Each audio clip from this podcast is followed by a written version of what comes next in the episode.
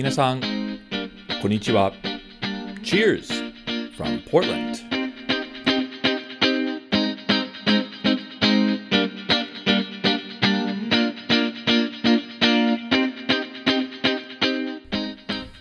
皆さん、こんにちは。どうも、お収集ブログのレッドです。ポートランド、オレゴンのお酒シーンを紹介するお得ポッドキャストへウェルカムです。これはポッドキャストのエピソード13です。このエピソード13ではオレゴンのお酒ニュースやおすすめのドリンキングスポットのレボリューションホールを紹介します。そしてインタビューセグメントでは大阪のクラフトビールシーンの超名人谷愛さんのストーリー、パッション、将来企画を共有したいと思います。ご期待していただければと思います。実は本エピソードから新しいスポンサーからサポートをいただきます。このポッドキャストはトラベルポートランドの提供でお送りします。ポートランド観光にご関心のある方はぜひ www.travelportland.jp へどうぞ。トラブルポートランドの皆さん、本当にありがとうございます。今回のエピソードでいろいろ紹介したいんですが、その前にドリンクタイムです。今日のお酒はストレートウェイカクテルのカンネグローニカクテルです。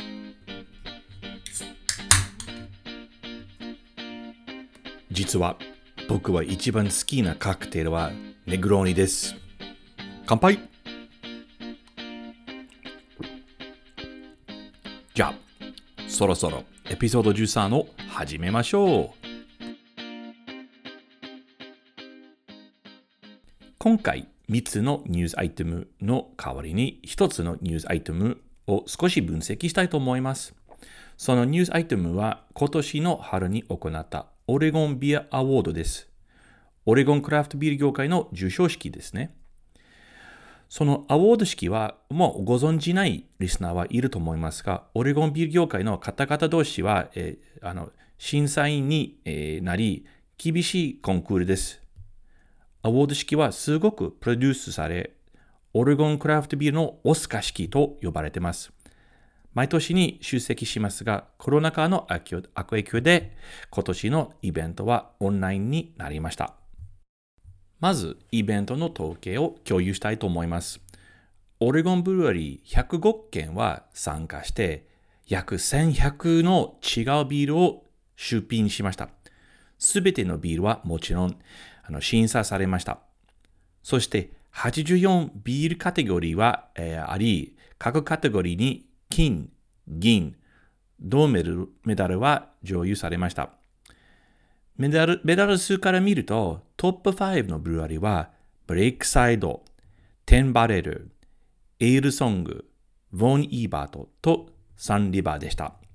なお、コンペのルールによる、えー、出品できるビールの数は製造の件数によります。ですから、複数製造所のあるブルーイン会社にアドバンテージはありますね。ブレイクサイド、テンバレル、ヴォニーバートは複数のブルワリを持っています。ですから、一つの、製造所だけのある、エールソングとサンリバーのメダルカウントは大したことです。次、注目されるカテゴリーのファインディングをシェアしたいと思います。個人的な意見ですが、一番プレステージのあるカテゴリーはアメリカン IPA、hazy IPA とピルスナーのカテゴリーです。 American IPA カテゴリーですが、金メダルメダルを取ったブルワリは、ヴォン・イーバートのボラタイル・サブスタンスでした。最近、 Von Ebert はいろいろ素晴らしい IPA を作ってます。その中、 Volatile Substance は日本に輸入され、飲む機会はあれば、ぜひ試してください。引き続きアメリカン IPA カテゴリーですが、サンリバーは、銀賞と銅賞、両賞を取った。去年、同社はアメリカン IPA カテゴリーの銅賞を、えー、重賞して IPA のパワーハウスになってますね。ヘイジー IPA カテゴリーですが、まあまあ小さな醸造所のルーズは、えー、金賞と銀賞を取りましたす。ごいですね。ポートランドではグレートノーションは平時の王様のイメージをしますが、アワードの視点から見ると、ルーズはキングかも。ちなみに、同賞を取ったのはアメリカの IPA カテゴリーですごいパフォーマンスをしたサンリバーでした。オレゴン中あの中央部にあるベンド市にパブはありますので、もう行けなきゃね。そして、ピルズナーカテゴリーのゴールドを取ったのは、 pFriem Family Brewers のフラッグシップピルズナーでした。2020年にもそのビールはピルズナーカテゴリーのトップでした。それはわかる。あの本当に美味しいビールです。そして distribution はよく一般のスーパーでも見つけます。ちなみに同じピルズナーカテゴリーでもう一社はかなかなり強いです。Breakside は2021年に同賞を取って2020年にシルバーを取った。最後に non-beer カテゴリーを報告したいと思います。まず、メダル数によってベストな large、medium、small brewery は決定されます。ですから、 Breakside は best large で、Von Ebert は best medium、Alesong は best small brewery 賞を受けました。それ以外に best bottle shop 賞を取ったのは名所の Belmont Station でした。 Belmont Station は、えー、ビール1100種類以上を取り扱ってほぼ何でもあります。隣にあるにあるパブの、えー、ビールメニューは厳選され、訪ねることは本当におすすめです。ベストビアバー賞はビアモンガーゼ。日本人はそんなに知らないクラフトビアバーですが、本当にビールオタク向けのお店です。ですから、ビールギーク的なあの話を、えーまあ、よくできるのお店ですね、えー。ベストパティオ、ベストビアガーデンのアワードを取ったのは、ホープ畑のど真ん中にあるトープワイヤーでした。それは大賛成です。本当に素晴らしい場所です。まあ、ポートランドから少しあの離れていますが、行く価値は絶対にあります。最後にシェアしたいアワードはベストニューブルアリです。その賞のウィンナーはフォーランドビールです。オナさんはもっとコモンズ、もっとヴォン・イバートのショーン・バークさんです。フォーランドもポートランドから少し遠いですが、行くなら同じ周辺にあるワインカントリーの巡り巡りはおすすめです。僕は今年のオレゴンビアアワードを、えオンラインで視聴しましたが、来年にまたちゃんとした会場に行って、リールで開催することを本当に心より望んでます。以上、ポートランド、オレゴンのお酒シーンのニュースでした。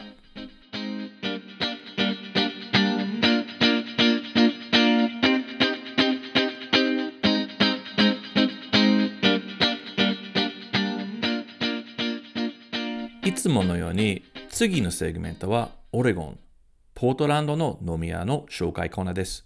今回紹介したいのはブルワリーではなく、ワインバーではなく、サイダリーではないです。紹介したいのは観光客にとって絶対に面白いバーなのに観光客に、えー、知られてない場所です。店名はレボリューションホールルーフデッキです。ルーフとは屋根の意味ですね。ネーミングの通り、この飲み屋は屋上にあるバーです。少し変なことですが、ポートランドで屋上にあるあの飲食店は少ないです。もちろんその結果、景色が見えるお店はほとんどないです。レボリューションホール以外に、まあ、屋上にある飲み屋はおそらく10軒以下かな？寂しいですね。だが、レボリューションホールは、えー、すごいビューがあります。どこでも座っても遠くまで景色を楽しめます。特にいいのはダウンタウンポートランドのフールスカイライン、その裏のヒルスです。ナイトビューは特におすすめです。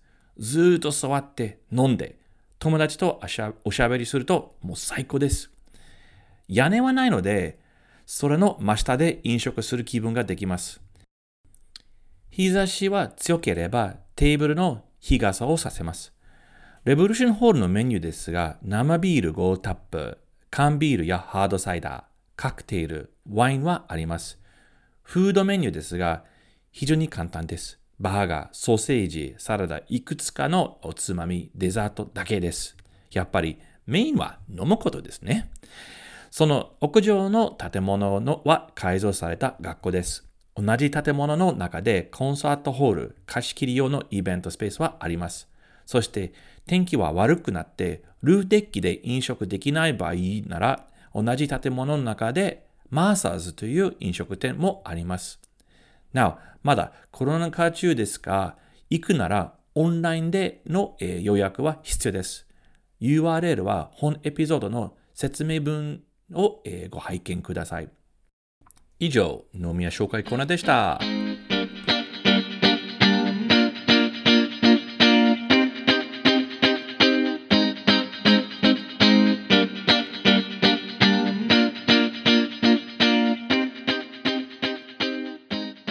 次、特別なゲストを紹介したいと思います。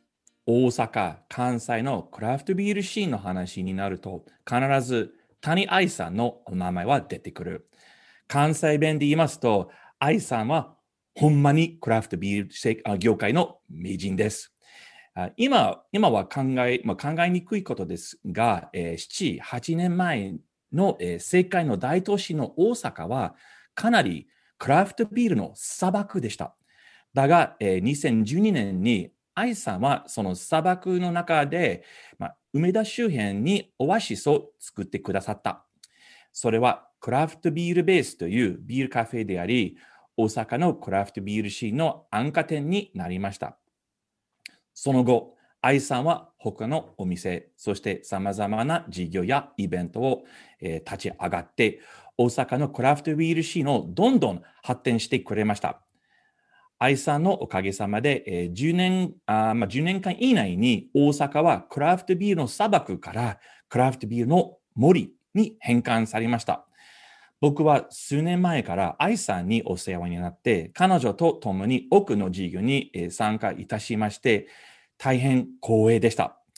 愛さんと直接に、えーえー、活躍すると、僕は彼女のクラフトビールに関するパッションやハードワークの承認になりました。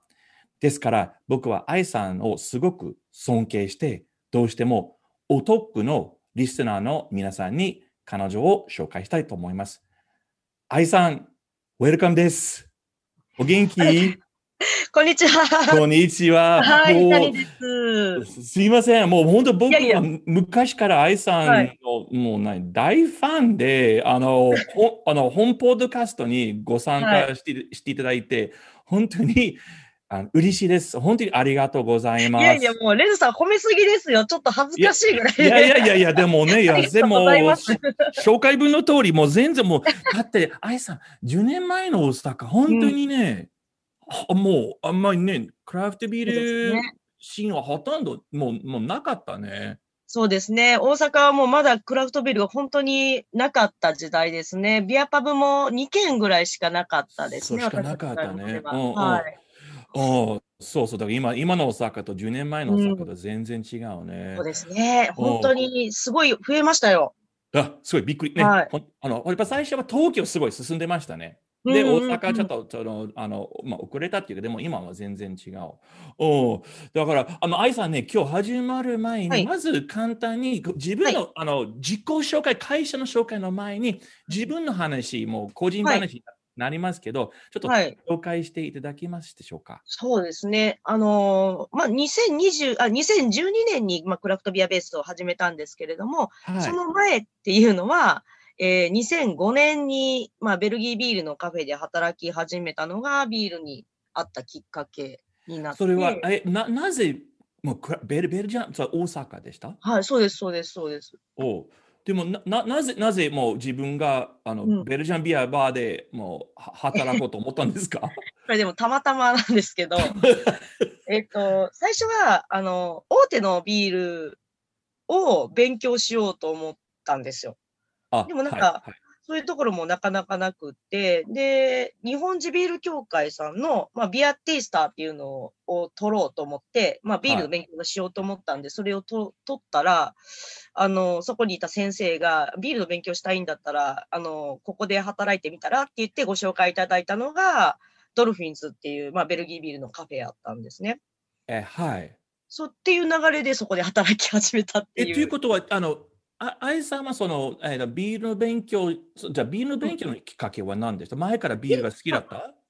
まあ、それはクラフトビールとか、そういう、あの、こう多種多様なビールではなくて、大手ビールを勉強しようと思ったんですよ、最初は。はい。なんか味が、あのビールビール自体が好きだから？あ、そうです、そうです。ああ、オッケーオッケーオッケー。はい。はい、でもまあ、本当にもう20代前半の時だったので、そんなクラフトビールとか出会ったことなかったんですけど、はいそのベルギービールカフェで働いた3か月後ぐらいに、ベルギーに行くきっかけがあったんですよ。その社員ですかみたいなんで。はい。おすごい。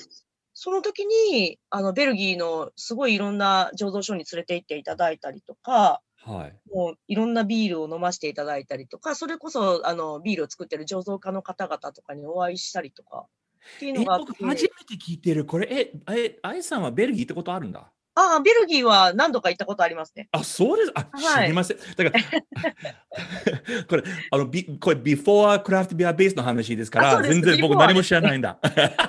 あ、そうか。はい。でそこで、あの、デュベルモルトガットの、えっと、社長に会ったんですよね。はい。で、その時に、あの、すごいこう軽い気持ちで行ってたんですけど、なんかまあそんな軽い気持ちであのビール業界に関わるんじゃなくてもっとしっかり関わりなさいっていうちょっとお叱りの言葉をいただいて。はいはい、でその時にあいこう真剣に関わるってそういうことなんだなみたいなこう気づきがあって。でそれで一生懸命クラフトビールというかそのベルギービールに向かい合うようになったのがきっかけですね。おでそれは、あのそのベルギーあのベルジャンビアのお店は2005年あ、そうです、2005年からでで、クラビアベースは2012年。2012年です。あれ、はい、ななんで自分の店を立ち上げようと思ったんですか、そう、私、あの、結婚して子供が生まれたきっかけで、あの、そうそうそうそう、えっと、その、夜ビールを提供するっていうお店を辞めないといけなくなったんですよね。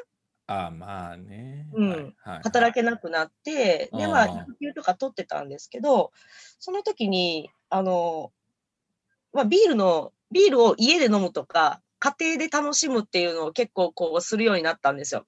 はい。まあ子供がいるから夜遊びに行けないし、まあね、でも好きだから家で買うみたいな感じになった時に、はい、あのまあいろんなビールが買える店っていうのがやっぱなかった。まあね、その当時ね。はい、うん。時はすごいなかったっていう時と、あと、結構、あのせっかくリーファーコンテナで入れたりとかするんですけど、うん、常常温で暑い倉庫とかに普通にビールが置かれたりとかしてて、ビールが劣化してたんですよね、その頃のビールって。はいはい、はい、そうね、その当時そうだったね。うん、でそれがすごい嫌だったんですよ。はい。で、あのー、せっかくビアパブとかみんな働いてる時にすごい温度管理したりとか、フレッシュなビールが飲みたいとかって言うんですけど、結構フレッシュな状態のビールっていうのがなかったんですよ、日本に。でそういうのがすごい疑問だったので、えっと、最初は実はちょっと違う酒屋で働いてたんですよ。はい。なんですけど、そこの酒屋ではもう全然そういう対応してくれなくって、いや、ビールなんてそんな、あの、そんな大切に扱うもんじゃないからみたいな。まあ、そそういう考え方の方がすごい日本には多いんですけど。多かったね。今でも、ね、はい、もう、それしかなかったんで、その頃は。でも、やっぱりビールのことを考えると、まあ、冷蔵したりとかの方が絶対にいいし、フレッシュな状態で飲んだ方が絶対美味しいしっていうのを、誰も聞いてくれなかったので自分で始めたっていうのが すごいね、はい、ちょっとあまあもう自分でもう提供もするしかないっていうもう美味しいそうですそうですそうです。そうですおじゃあということであまあクラフトビールベースその他のお店も、うん。うん、ちょっとえそれも紹介もお願いできますありがとうございます。そのそのアプローチとか、そのユニークさとか。そうですね。その情熱、ただただ情熱で開けたのが2012年のあの本店のクラフトビアベースなんですけど、その次の年に阪神百貨店さんからお声かけをいただいて、小さい店舗なんですけど、クラフトビアベースシードっていうあのボトルのお店、ボトル販売のお店を開けさせていただいて、このシードっていうのは、もう本当にあの、クラフトビールの種ですよね。あの、をたくさんの方にこうお渡しできる場所って、なんかこう、百貨店って結構、本当に毎日これって、これって何売っとるんとかって言いながら、こう、前通ってくるおじちゃんとかいるんですよね。おお、でもか、すごいか、あの、ほら、阪神百貨店はそのクラフトビールのことに関しても、一応、一応なんか認識してましたね。あ、そうですね。なんかそのバイヤーの方が、すごいお酒に力を入れてる方で、いまだにあの一緒にご一緒させていただいてるんですけど、はいはい、その方が、絶対にクラフトビールは日本に根付くから、頑張ろうって言ってくださって、で、そこからのお付き合いで、もうここの店舗も8年目になるんで。シード？うん。はい、長いですね。はい、そうね。うん。はい。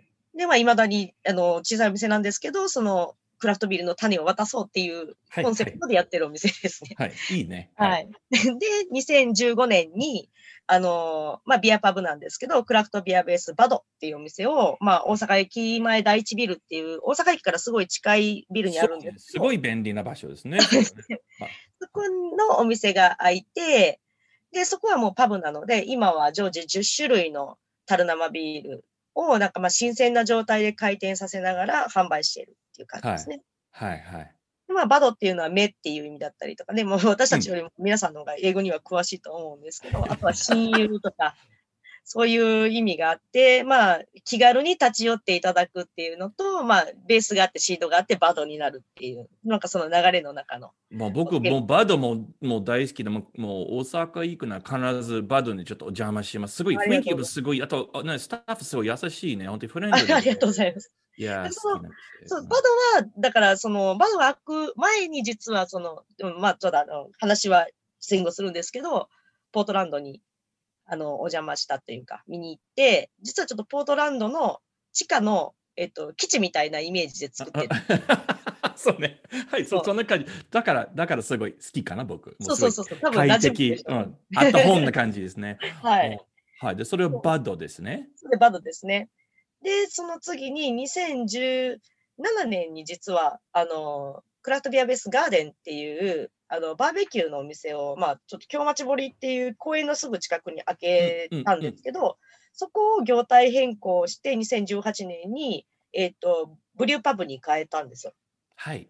そこに醸造所が今はあって、うん、えっ、ー、と、クラフトビアベースブリューイングラボっていうあのブランド名で、今は醸造をやってますね。実際やってますよね。うん、はい、やってます。はい。はい、なので今2年半経ったぐらいかな、ちょうどっていう感じですね。あということで今、はい、今何？4、今のところ 4, 4店舗4店舗ですね。今4ですね。はあ、忙しいね。もうすごいね。うん。まあ、それぞれ違うね。本当にでもね、面白いな。うん。まあまあ、いろいろとまあテーマをつけながらやってるっていう感じですね。でちなみにブルーイングラブで一番なんかなんかなんかよく作るスタイルはありますか？専門とか名物とか。うん、まあ、うち1週間に1回ずっと新しいレシピで作り続けてるんですけど。あ全部あ違うの結構ハードですね。今で、えっ、ー、と、120バッチぐらい。わお、OK。はい。わお、OK。なんですけど、えっ、ー、と、一番よくやっぱ作るのは、IPA ですね。まあね、うん好きよね、IPA。そうですね。IPA 一番作るんですけど、まあ定番みたいな感じで今作ってるのは、やっぱペールエール。あ、もうちょっと飲みやすい。あの、誰でも、誰でも好きようなビールスタイルですね。そうですね。やっぱもうフラグシップにしたいのはペールエールかなって言いながら、まあね、今ブラッシュアップしてますね。はいはいはい。うん、じゃあ、まあその4店舗があって、うん、あの、ほら、去年、ね、はい、コロナはい、なりましたね。だから、はい、あまあ、多分もう話はすごい、あのまあ、もし本当にあの長くなる、まあかまあなな、なるかもしれないけども、はい、大きくみいいるあのもう説明していただくと、なその大きな、うん、あのそのてのそ適用？どうしたんですか、うん、その4店舗なで、うん、コロナ？のパンデミック、うん、どういうどういうふうに、えー、まあ、いろいろオペレーションとか変わったんですか？そうですね、えっと、結構やっぱ大阪で、日本の中でも、そのコロナの影響ってものすごく大きく出た街じゃないかなっていうのは思うんですよ。で、まあ、感染者もすごく増えた時期もありますし、で、やっぱ酒類の提供ができないとか、で、私たち大阪市の本当にこう梅田なんでど真ん中でやってるので、一番、一番やっぱ厳しい地域なんですよね。その規制とかも厳しい地域で。はい。なので、やっぱもう、飲食、まあ私たちはもうビールを提供してるっていうのが一番やっぱプライド持ってやってるんで、うん、酒類の提供を禁止ってされるともう店はやらないっていう感じですね。あの、結構パブの方々、飲食に振ったりとか、あの持ち帰りのお昼ご飯に振ったりとかっていう店舗もあるんですけど、まあ、うちはほとんどそれはもうやらずで。まあ、その場でもう飲みたくて食べたいんでしょうね、本当は、ね、そうですね。なので、うん、まあ、ただやっぱクラフトビアベース自身はそのボトルショップを持っているので、あはい、ボトルショップであの、こう、力を入れても、持って帰ってもらうとか、ステイホームっていうのを結構、こう、キーワードにあの、強く押し出しながらさせていただいてるっていうのが、今はもう、今もそのままですね、現状ですね。まあ、早く終わ終わってほしいね、その緊急事態宣言でも、まあね、6, まあ、6月の20日、20日までという、はい、まあ、要定なんですけど、早く終わればいいな。うちのお店、結構そのハイアルコールのビールとかもよく出てたんですよ。あのインペリアルスタウト、バーボンバレルとか。あの、家で一人で飲み切らないんですよね。もう寝ちゃうね。そう、わかる。みんなでやっぱシェアするのがやっぱ楽しいビールもね、たくさんあるんで、そういうのこう、こう入ってくると、やっぱ早く飲みたいね、みんなでっていう話にはなりますね。なります、なります。ああ。まあね、本当に早く終わってほしいね、今のコロナ禍はね。ねあちなみに、あの、愛さんは、あの、オレゴンはい。え、行ったことはありますよね？はい、あります。それこそ、あの、うん、レッドさんに初めて会ったのも。おあれは何年前もう覚えてないな。あれあれは2015年の15年。1月すぐですね。3日ぐらいに、うん、なんか1月3日ぐらいに飛行機乗って行ったような気がします。すごい、でも飲んだね、その時ね。もうなんかその前のカカリフォルニアもいたんですよね。はい。サンディエゴとカリフォルニアと、おあポートランド。はい、ポートランドとですね。ビールの旅に。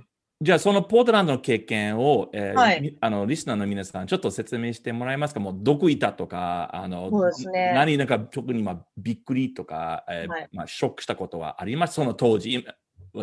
どうだった？えっとね、先にサンディエゴに行ったんですよ。うん。で、サンディエゴの食事が、すごい食べきれない量のものが出てくるんですよね。あ、そうですか。うん。で、あの、どこにいても結構こう、なんだろう、いわゆるザ・アメリカンフードっていうか、はいはい。ハンバーガーだったり、ピザだったり、うん、あの、まあ、フライドチキンだったりっていうのを、こう、毎日のように食べてたんですけど、はい。あの、ポートランドに行った時に一番思ったのは、フードが、まあ、一番ですビールもあれなんですけど、フードが、すごい日本食に近い。あ、そうですか。うん。あのなんだろう、野菜とか、あそういうのがこう中心になってたりとか、あの、自然、自然思考っていうか、量もそんなにこうたくさんじゃなくて、自分に合った量が出てくるっていうか、皆さんそれを選んでるみたいな、こう。そうね、そうそう言われたね、このポーションはそんなに大きく、うん、いい意味でね、ここで。そうそうそう、いい意味で。そうそう、あ、そうですか。あ、じゃ違うんだ。うん、こっちのそう、そう思いましたね。で、朝と今朝昼夜ってあるじゃないですか、やっぱ食べる瞬間で。で、その瞬間瞬間のなんかこう、良さがあるっていうか、その、一番感じたのは、肩の力を入れなくてもいい街だなって思ったんですよね。すごい洗練されて、いいものが揃ってるんだけど、そんなにこう、肩意地張らなくていい、気楽なイメージがある。そうかもね。はい。それが、あの、びっくりしました。正直言うと。うん、はあ、そうですか。はい、で、あの、まあ、奥のめあのブルワリーへ巡って、その中、はい、なんか巡行ったブルワリー、あの、その、なんつうの、えー、訪問したブルワリーの中で、特に、まあ、これはびっくりした、びっくりしましたとか、あの、はい、インスパイアのことはあったんですか、その当時に。そうですね。えっと、結構いろいろ連れて行っていただいたんですよね。えっと、ブルーイングだったりとか、うん、あとハブだったりとかもそうですし、あとデシッとか、はい、あと、まあ街中の何軒かとか、あと、なんかちょっと忘れ、忘れるじゃないですけど、多いね。いろいろ連れて行ってもらって、で、その中でも、もうそのビールで印象があるっていうのは、実はそんなになかったんですよ。うんうん。あの、いろんなビールがあるっていうのはもちろんそれを期待していってて。あ、あ事前にね？うん、まあ行く前にね。飲んだことがあるものを向こうに行って体験しに行くとか、そういうの結構多かったんですが、新しい味に出会うっていうよりかは、その文化がものすごく根付いてるだったりとか。ああ、OK。はい。うん、そういう方がなんかこう、ああ、なるほどなっていう気にはなりましたね。はい。はい。一番びっくりしたのは、マクメミナンスマクミナミンス。マクミネマンズね。はい。マクミネマンス。うん、これがすごいびっくりして、その、その施設、建物ですか？えっと、文化性っていうか、私言ったのなんか街の中の、えっと、なんかこうダンスホールがある。あ、あるあるある。あの、1階がパブになってて、そう。うん、2階になんかあの、ディスコみたいな感じとブルワリーがあって、うん。なんか3階がダンスホールみたいな。そう。あのね、あの、多分、あの、そのミック・ミネメンズを、まあ、あの、ちょっと知らないリスナーさんはいるかもしれない。ミック・ミネメンズという会社は、あの、なんかアプローチはいつも古い建物を、なんかもう買って改造して、いつもは、まあ、飲食店、あと、まあ、その、あの劇場と、まあ、映画館とか、あとホテル。でも、えっ、ー、と、社内でもう多分50件以上があって、その半分ぐらいに、うん、あの、ブルワリーはあります。うん、ね、だからすごい、もう社内のレストラン用のビールを作る。基本的に、あの、外部に外出さないんです。うん。なんかそこのビールを本当にこう、えっと、ブルワリーツアーもついてて、で、その場でこう、継いでもらって、それを持って、こう遊びに行くみたいな、その各会で遊びに行くみたいな感じの設定だったんですけど、はい。うちの娘も一緒に行ったんですよね。覚えてます。もう小さかった彼女の可愛くて、もう今でも可愛いよ。でも、そう、すごい。うんで、彼女もやっぱりそのダンスホールを見るのも初めてだったし、そこで、あのー、すごいこう、なんだろう、ライブがあったりとか、みんなでこうダンスしたりとか、で、夜になったらブルースが始まったりとか、うん、それが、こう、街の皆さんの中で当たり前なんですよね、その、ポートランドの街は。まあ、うんうんはい、日本じゃないですよ、ああいう場所は。そっか。うん。すごい面白かった。そう、15年でしたね。もう結構。でもね、その後に、まあ、まあ、ポートランド、まあ、じあの、本場じゃなくて、あの、阪神百貨店の、うんうん、あの、ポートランドフェアに、もう、はい、愛さんは、なんか出店、もうね、3回でしたっけ？あそうですね、3回、ね。3回出店します、はい、その、その会場で。はい。ああれはすごいですね。あのそのもう、ね、もう今でももうもう全然もう覚えてます。もうすごい行列、ビールのね。すごいです。すごかったですね。だからその時にに一番最初にポートランドフェアをやった時に、ちょうど私が、あのえっと、その、レッドさんとかと一緒に行ったのが、もう思い出すぎて、それを、もう熱意を阪神さんに伝えて、で、そうですか。あの、そうそうそう。で、レッドさんをご紹介させていただいて、で、つながっていろんな方、まあ、あの、阪神の、あの、吉田さんという方がいらっしゃるんですけど、えー、皆さんが、えポートランドに。このストーリーを初めて。え、本当？そうなんですね。あそうです、そうです。私が最初です。あ、そう。え、はい、あいさんの陰でありがそうですね。はい、いや、もうたまたまその話題になったんで、いや、こんな感じですもう全部写真も見せて、あ、そう。こんなところがある、こんな人がいるっていうのをご紹介させていただいて、おで、皆さんがポートランドに行ったっていう流れです。いやそれではその、えー、あのそれ始まったんだ。なるほど。はい、だって3回してすごい本当もうもういろんなところを出店したんですけど、はい、もうイベントもあったし、その会場で、はい、でもやっぱ、あの、愛さんのところすっごい行列、もうもう毎日。そうそう皆さん、やっぱりその、ポートランドって思った時に、ビールっていうことがすごくやっぱ印象が強いんですよね。やっぱ世界中で一番ね、ブルワリーの多い街っていう印象はすごく強いと思うし、それがやっぱ伝わってるんだなっていうのは思いますね。すごかったね。ね楽しかった、うん、そのポートランドフェア。また、またね、やってほしいですね。そうですね。審査。そう。だからまあまあ、本当にこのコロナで亡くなってると思うんで、ぜひね、復活したらやりたいですね。ねそうね。え、じゃあ、あの、もうその、まあ、クラフトビアベースカンパニーのこと以外に、はい、もう、愛さんは一般的にそのクラフトビールをもう発展したい、えー、はい、もう、すごいいろいろ、えー、もう、いもうやって、その中で、うん、あの、ドリンクローカルビール、なんか日本語でなんか、ドリンクローカルビールの事業にも、うんうん、えーあの参加してますよね、はい、してます、してます。あれ、はい、あれ皆さんにそのドリンクローカルビールの事業を説明していただけますか？はい。まあ、これはあのコロナの状況でやっぱ始めたっていうのがあって。あ、そうか。はい。はい。そうですね。もうこの期間、コロナの期間に醸造所、まあ、ビールを飲むっていうことを応援しましょうっていう活動なんですけど、あのー、やっぱりこう、旅行も行けない、お酒の提供が飲食店でもできない、うん、ってなった時に、やっぱその、今までと販路がもう全く変わっちゃったんですよね。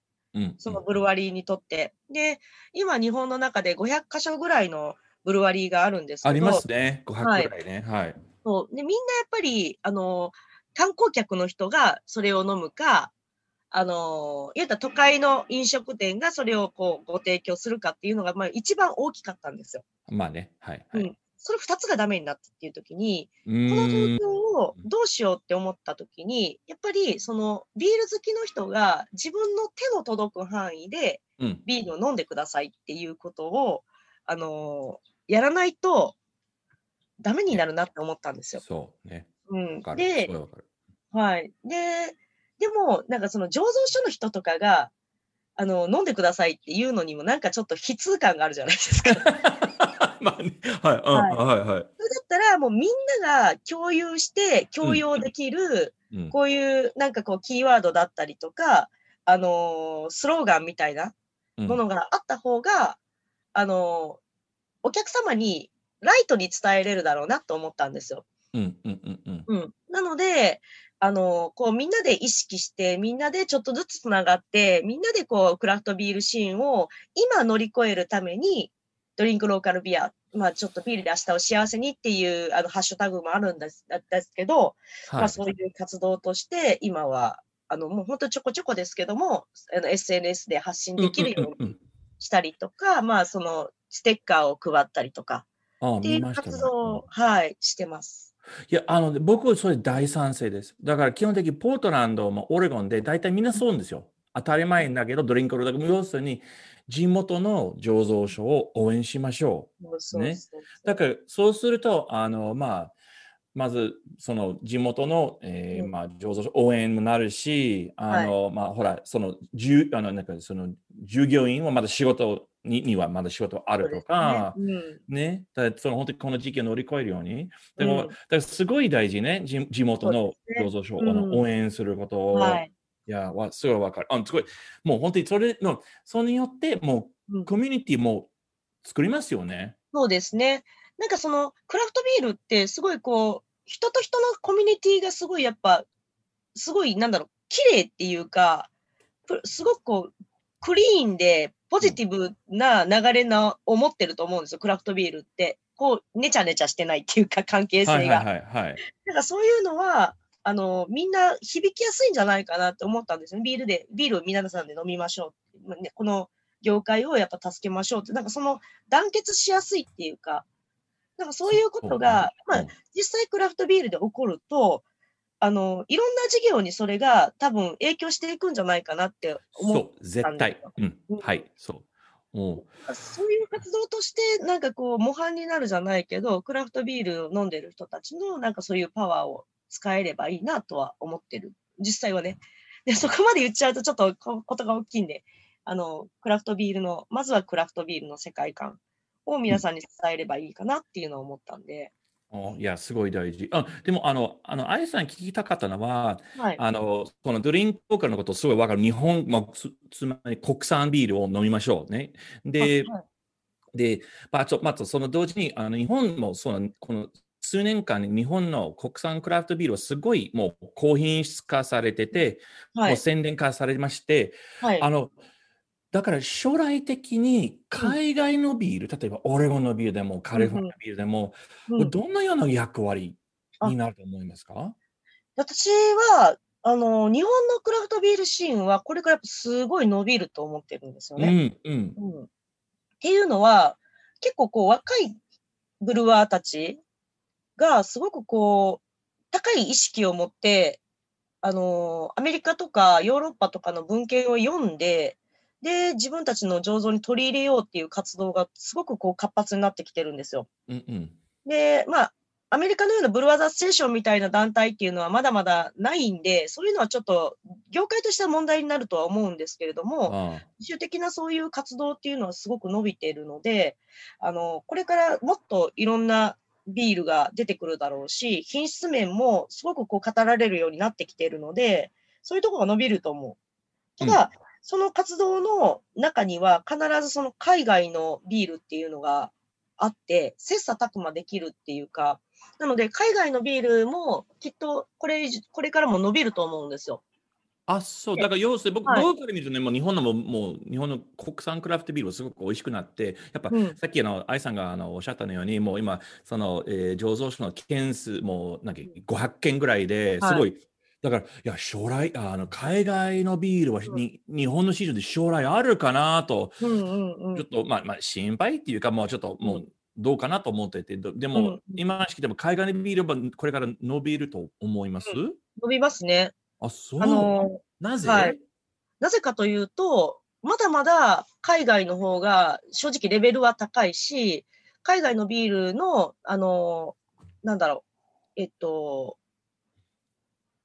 イニシアチブがあるんですよ。うん、なぜかっていうと、そこは、あの、日本の、日本にはやっぱ歴史がないので、まあ、歴史的な国、ヨーロッパとかはやっぱ強いっていうのと、あうん、あと、アメリカとかオーストラリアっていうのは原材料のあの発信地でもあるので、はいはい、そういうところがやっぱ日本にはないんですよ。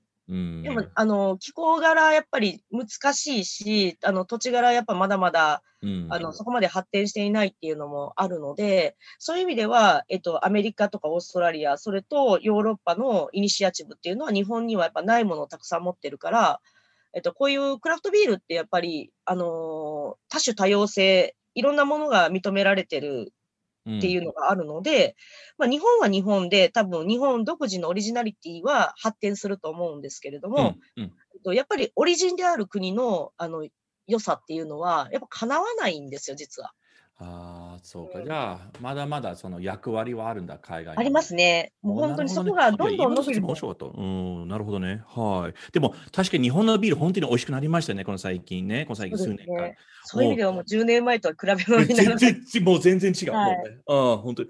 あ、あの、じゃあ、最後に、ああの、愛さん聞きたいのは、まあ、あの、まあ、今までその4店舗の事業があって、まあ、その、はい、まあ、ドリンクローカルビールとか、まあ、いろいろオンラインでいろいろ、あの、お祭りとか、その、その、セミナーとかを開催して、はい、将来の予定は何ですか？今年いっぱい、来年の予定はなんか、はい、あの大きな予定はありますか？企画とか、はい、そうなんですよ。それがまあ結構大きな流れで、このコロナの中でちょっといろいろと考えて、会社の方向性を変えようという流れになってきてて、実はさっきご紹介した中の店舗を何店舗か閉めて、えっと、1個にするっていう活動をちょっと今進めてます。うん。今、これちょうど、えっと、多分建設中になると思うんですけど、うんうん、えっと、醸造所と、あと本店のクラフトビアベース、あとまあ今ちょっともうすでに閉まってるんですけど、えっと、ブランチっていうお店があったんですけど、まあ、そこを、はい。はいそこを集約して、えっと、退店。で、1個のお店で、えっと、まあ、醸造所付きの、えっと、パブ兼ボトルショップ。兼、えっと、実はセミナールームもついてる夢のような場所が、すごいね、はい、でもね。うん、作っちゃいますね。で、えっとね、えっ、と、梅田から徒歩10分圏内のとこにそれができるので、結構皆さん、あの、気軽に工場見学ができたりとか、まあそういうビールを学べる。工場見学もできるんだ。そうですね。いいすねはい。あの、そういう形で、あの、結構ね、アメリカの中堅クラスの醸造所みたいな感じをちょっと、あの、イメージして作ってるんですけど。えー、すごい。え、え、オープンはいいつ？オープンはですね、8月の末を一応予定して、今じゃあ、この、このオンエアの、もうすぐ後ぐらいかな？はい。おお、お楽しみだね。ね、そうですね。ちょっとぜひぜひ、まあ、私たちもこのワクワクをすることを忘れずにいたいなっていうのはあるので。いや、でもね、やっぱ考えた、このコロナの影響でいろんな、まあ、うん、まあ、いろんなあの悪影響はたくさんあったんですけど、やっぱ、はい、ちょっといろ変更、いい変更も出ましたね。もうその、あの新しいアプローチとか考え方とか、うんうん、はい、もしかしていい、いい、いい、まあ、いい影響もあったかもね。あの、そうですね。ねまあ、よ、良いようになるようにしたいなと思いますね。あ、すごい。あ、はい、じゃあ8月にその、もうスーパー、なんと、え、ネーミングは？あ、そう、えっと、最初に、あの、レッドさんが大阪が森になったっておっしゃってくださったんですけれども、はい、まあ、一応、えっと、クラフトビアベースマザーツリーっていう。まずお母さん、母のこと？あそうですね。はい。ツリーは木の木。ね、あ、まだ母の木？はい、おお、はい、いいね。おそれ覚えやすい。そう、あの、まあ、えっと、実は10年前から企画をしてたんですよ。え？ああの、そうか。はい、10年後にマザーツリーっていう店を開けようって思ってて、で、まあ、ちょうど10年後にそれが叶うような形になるんですけど、あの、まあ、ビールのその文化発信の地だったりとか、まあ、そのビール好きが集まるような場所だったりとか、まあ、マザーツリーって、まあ、大きい木、大木っていう私の認識なんですけど、まあ、そういう大きな木があるところには、まあ、豊かな水があって、まあ、酸酸ああ、なるほど。はい。あの、光が当たって、そこには文化ができるっていう、うん、まあ、私の中のそういうストーリーがあって、まあ、ビールを文化にするためのお店になればいいなっていう思いはあります。えー、愛さんもじゃあ10年前の夢を今年に実現できるということですね。はいはい、そうですね。わあ、すごいね。ナイス。あ、もう、もう、あすごい、もう楽しみも、はい、もう、もうコロナ終わってからもう、もうすぐ行きます。おほんまに梅田駅からすごい近いので、ぜひいいね、便利だな。はい。はい、じゃあ、愛さん、今日は本当にありがとうございました。はい、本当に、あの、もう、まあ、マザーツリーのことも含めて、大阪、関西、日本でのクラフトビールシーンの、はい、まあ、いろいろ応援、本当に頑張ってください。はいありがとうございます。はい、ありがとうございました。ありがとうございました。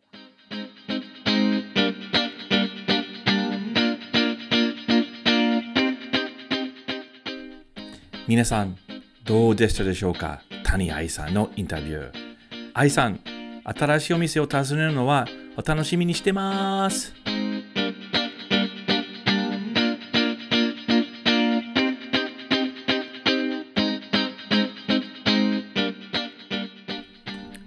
このポードキャストエピソードを聞きいただき誠にありがとうございます。他のエピソードを聞くため、オレゴンやポートランドの飲食シーンを知るため、または飲食ツアーをご予約するために、ぜひお収集ブログへどうぞ。Facebook または Instagram のフォローもお願いします。また次回はよろしく